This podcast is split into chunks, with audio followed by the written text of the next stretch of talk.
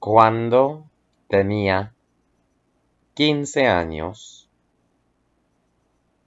tenía un perro, un gato, un loro, un pez y un conejo.